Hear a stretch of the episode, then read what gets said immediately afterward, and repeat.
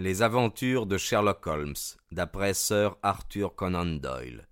L'aventure de Shoscombe Old Place.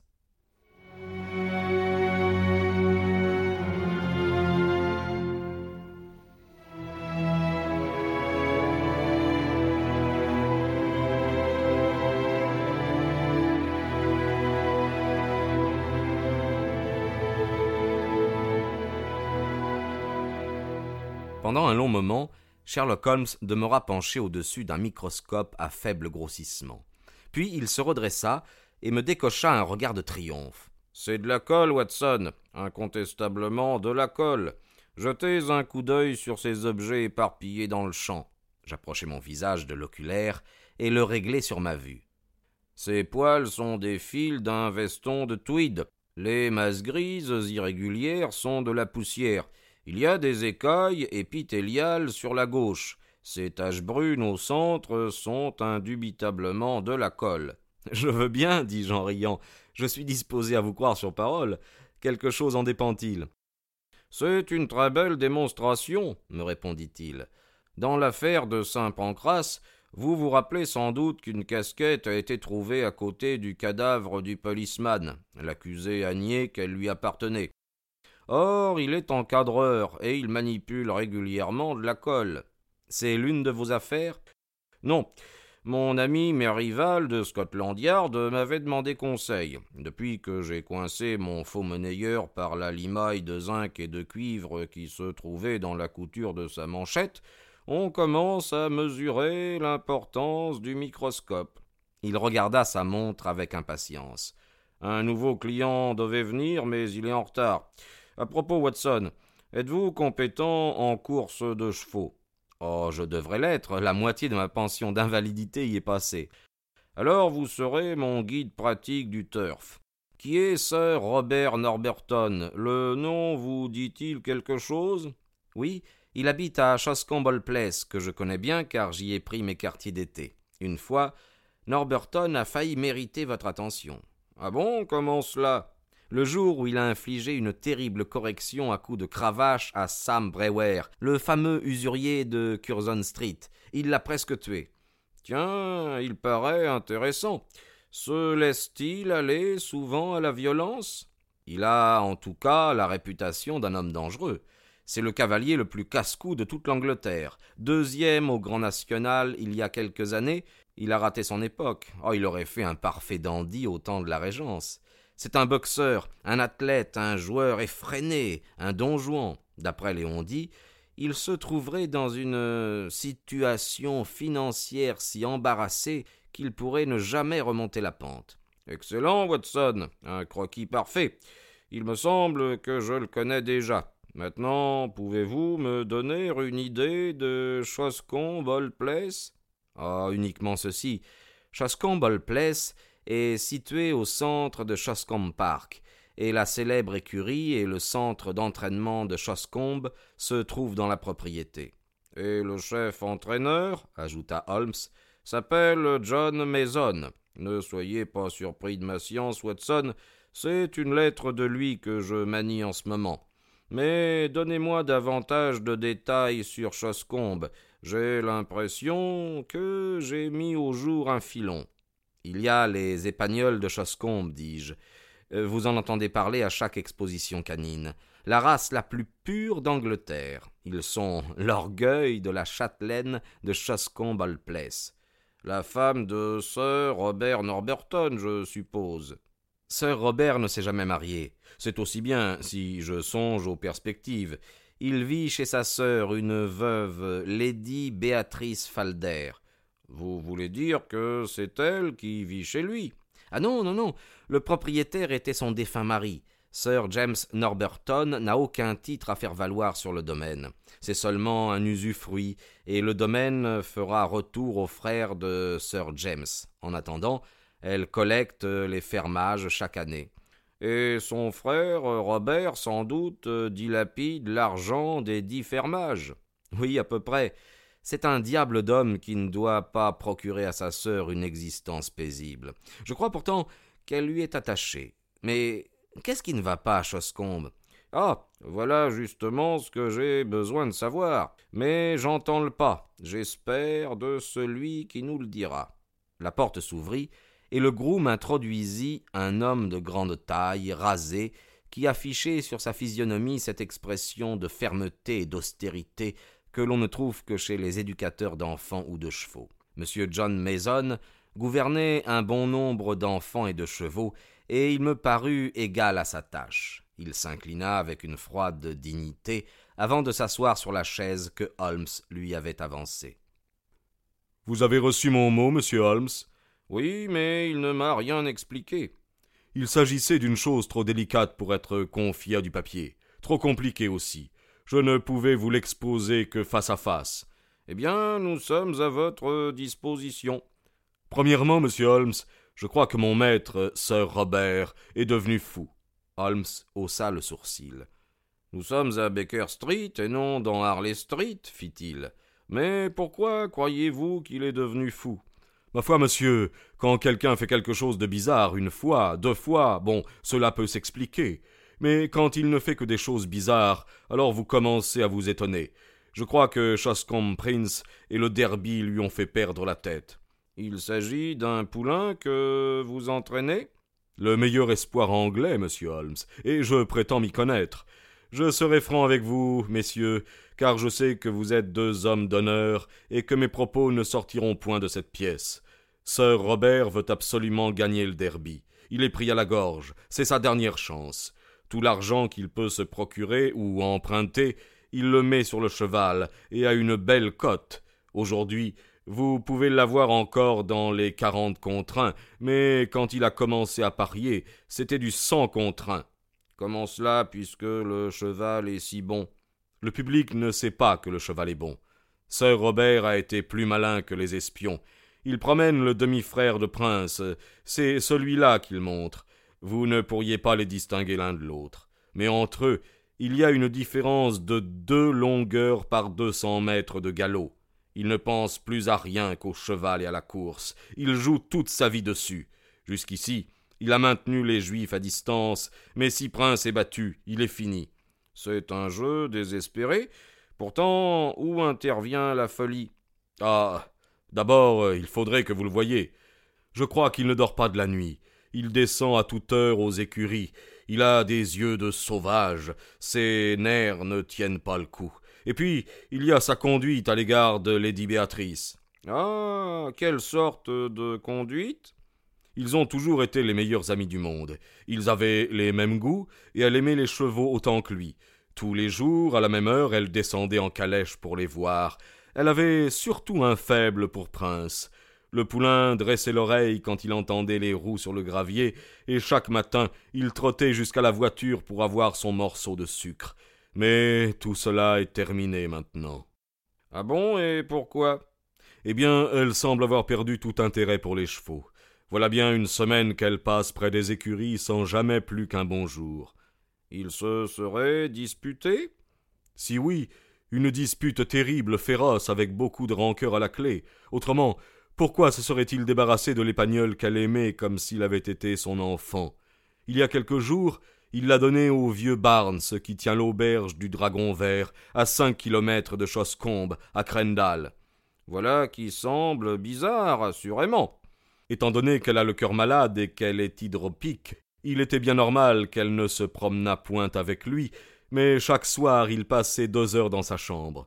Il pouvait être gentil, car elle a été pour lui un véritable chic copain. Fini tout cela. Il ne va plus jamais la voir, et elle en a gros sur le cœur. Elle est. elle est maussade, elle boude et elle boit. Elle boit, monsieur Holmes, comme un poisson. Buvait-elle avant cette euh, brouille? Oh, elle prenait volontiers un verre, mais à présent c'est une bouteille par soirée qu'il lui faut. C'est ce que Stephens, le maître d'hôtel, m'a affirmé. Tout est changé, monsieur Holmes, il y a quelque chose de sacrément pourri à la base de ce changement. Et puis, tenez, Voulez-vous me dire pourquoi le maître descend chaque soir dans la vieille crypte de l'église, et quel est l'homme qu'il y rencontre? Holmes se frotta les mains. Poursuivez, monsieur Mason. Vous me passionnez de plus en plus. C'est le maître d'hôtel qui l'a vu s'y rendre, à minuit, et sous une pluie battante.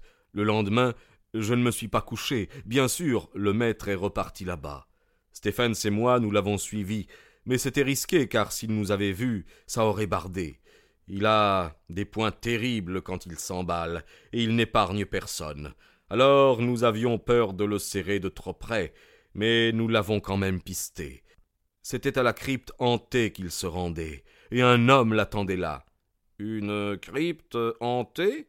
Oui, monsieur, une vieille chapelle désaffectée dans le parc, si ancienne que personne ne peut en dire la date. Dessous, il y a une crypte qui a mauvaise réputation dans le pays. De jour, l'endroit est obscur, humide, isolé, mais on trouverait peu de volontaires pour y aller la nuit. Oh. Le maître ne craint rien, lui, il n'a jamais eu peur de toute sa vie. Mais qu'y fait-il à cette heure de la nuit? Attention, fit Holmes. Vous dites qu'il y avait un autre homme, certainement l'un de vos valets d'écurie ou quelqu'un de la maison. Vous n'avez qu'à l'identifier et à l'interroger. Je ne le connais pas. Comment le savez-vous? Parce que je l'ai vu, monsieur Holmes. C'était la deuxième nuit. Sir Robert a fait demi-tour et a passé près du buisson où Stéphane et moi nous frissonnions comme deux Jeannots lapins, car il y avait un peu de lune. Nous avons entendu l'autre qui marchait derrière. Quand Sir Robert a pris du champ, nous sommes sortis de notre buisson comme si nous avions eu envie de faire un tour au clair de lune, et nous sommes tombés droit sur lui, fortuitement, vous comprenez. Je l'ai interpellé. Et là, qui êtes-vous donc lui ai-je demandé. Eh, je crois qu'il ne nous avait pas entendus. Il nous regardait par-dessus son épaule avec une figure, comme s'il avait vu le diable sortant de l'enfer. Il a poussé un petit cri, et il a détalé aussi vite qu'il le pouvait dans l'obscurité. À la course, il est imbattable, ça je le lui accorde. Une minute plus tard, il avait disparu. Qui il était, ce qu'il voulait, nous n'en savons rien. Mais vous l'avez bien vu au clair de lune Oui, je pourrais jurer qu'il est jaune comme un coin avec une tête de chien maigre, si j'ose dire. Que peut-il avoir de commun avec Sir Robert? Holmes demeura méditatif. Qui tient compagnie à Lady Béatrice demanda-t-il enfin. Sa femme de chambre, Carrie Evans. Elle est depuis cinq ans à son service. Et elle lui est dévouée? Monsieur Maison parut embarrassé et mal à l'aise. Elle est, elle est assez dévouée, fit-il, mais je ne préciserai pas à qui. Ah, tiens donc. Je ne veux pas raconter les cancans du pays. Je comprends tout à fait, monsieur Maison. La situation est claire. D'après le portrait que le docteur Watson m'avait brossé de Sir Robert, j'avais déduit qu'aucune femme n'était en sécurité auprès de lui. Ne pensez-vous pas que la brouille entre le frère et la sœur euh, trouverait là son explication? Il y a longtemps que le scandale est public. Peut-être euh, l'ignorait-elle? Supposons qu'elle l'ait subitement découvert. Elle cherche à se débarrasser de la fille. Son frère ne le lui permet pas. Infirme, elle ne dispose d'aucun moyen pour exiger l'exécution de sa volonté. La femme de chambre détestée demeure à son service. Lady Béatrice refuse de parler, boude, boit. Dans sa mauvaise humeur, euh, Sir Robert lui retire son épagnol favori. Est-ce que tout cela n'est pas cohérent? Oui, sans doute, jusque-là. Voilà, jusque-là. Mais comment expliquer alors les visites nocturnes à la crypte? Nous ne pouvons pas les faire cadrer dans ce schéma. Non, monsieur, et il y a encore autre chose qui ne cadre pas. Pourquoi Sir Robert veut-il déterrer un cadavre? Holmes se dressa comme mu par un ressort. Nous ne nous en sommes aperçus qu'hier, après que je vous ai écrit. Hier, Sir Robert devait se rendre à Londres. Aussi, Stephens et moi sommes allés à la crypte. Nous y sommes descendus. Tout était normal, monsieur, sauf que, dans un coin, il y avait un débris de corps humain. Vous avez alerté la police, euh, je suppose? Notre visiteur sourit. Ma foi, monsieur, je pense que notre découverte n'aurait guère intéressé les policiers. Il s'agissait de la tête et de quelques ossements d'une momie qui pouvait être vieille de mille ans. Mais ces débris n'étaient pas là auparavant, cela je le jure, et Stephens aussi. Ils étaient rangés dans un angle et recouverts d'une planche. Auparavant, cet angle avait toujours été dégarni. Et qu'en avez-vous fait? Nous les avons laissés là. Bien, vous avez bien fait. Vous m'avez dit que Sir Robert était absent hier. Est-il rentré? Nous attendons son retour pour aujourd'hui. Quand Sir Robert s'est-il dessaisi du chien de sa sœur? Cela fait juste une semaine aujourd'hui. Les pagnols aboyaient, hurlaient même près du vieux kiosque. Sir Robert était ce matin-là dans l'une de ses crises de mauvaise humeur. Il l'attrapa et, je crus qu'il allait le tuer. Mais il le donna à Sandy Ben, le jockey, en lui disant d'aller le porter au vieux Barnes du Dragon Vert parce qu'il ne voulait plus jamais le revoir. Holmes alluma la plus vieille et la plus culottée de ses pipes. Je ne me rends pas très bien compte de ce que vous désirez que je fasse dans cette affaire, monsieur Mason. Ne pouvez-vous pas me le préciser un temps soit peu? Voici qui vous le précisera peut-être, répondit le visiteur. Il tira de sa poche un journal, qu'il déplia soigneusement, et il tendit à Holmes un fragment d'os carbonisée. Mon ami l'examina avec intérêt. Et où l'avez-vous trouvé? Dans la cave, sous la chambre de Lady Béatrice.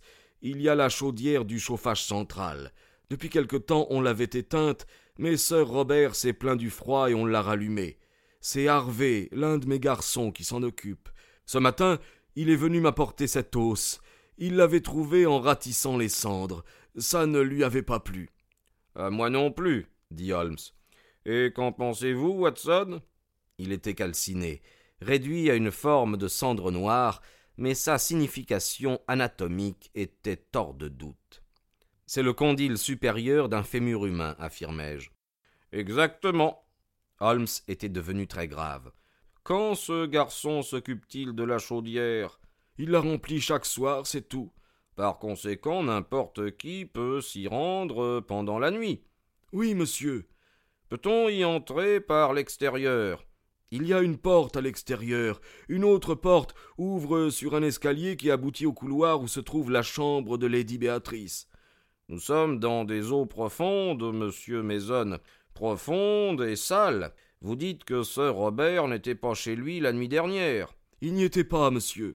Donc ce n'est sûrement pas lui qui a brûlé des eaux. C'est vrai, monsieur. Comment s'appelle l'auberge dont vous nous avez parlé? Le Dragon Vert. Est-ce que la pêche est fructueuse dans cette région du Berkshire? Le brave entraîneur nous fit comprendre par le jeu de sa physionomie qu'il était convaincu qu'un nouveau Maboul venait d'entrer dans son existence pénible.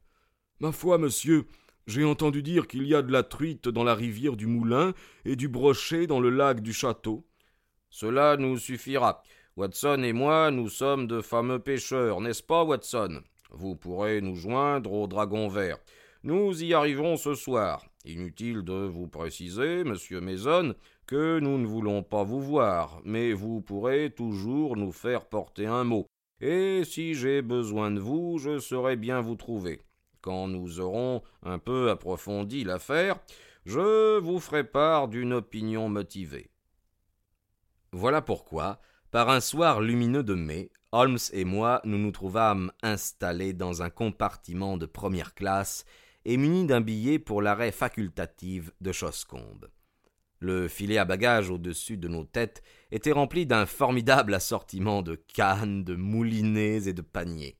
Parvenus à destination, nous louâmes une voiture qui nous déposa rapidement devant une auberge à l'ancien style dont le sportif propriétaire Josiah Barnes entra avidement dans nos vues pour la mise à mort de tous les poissons des environs.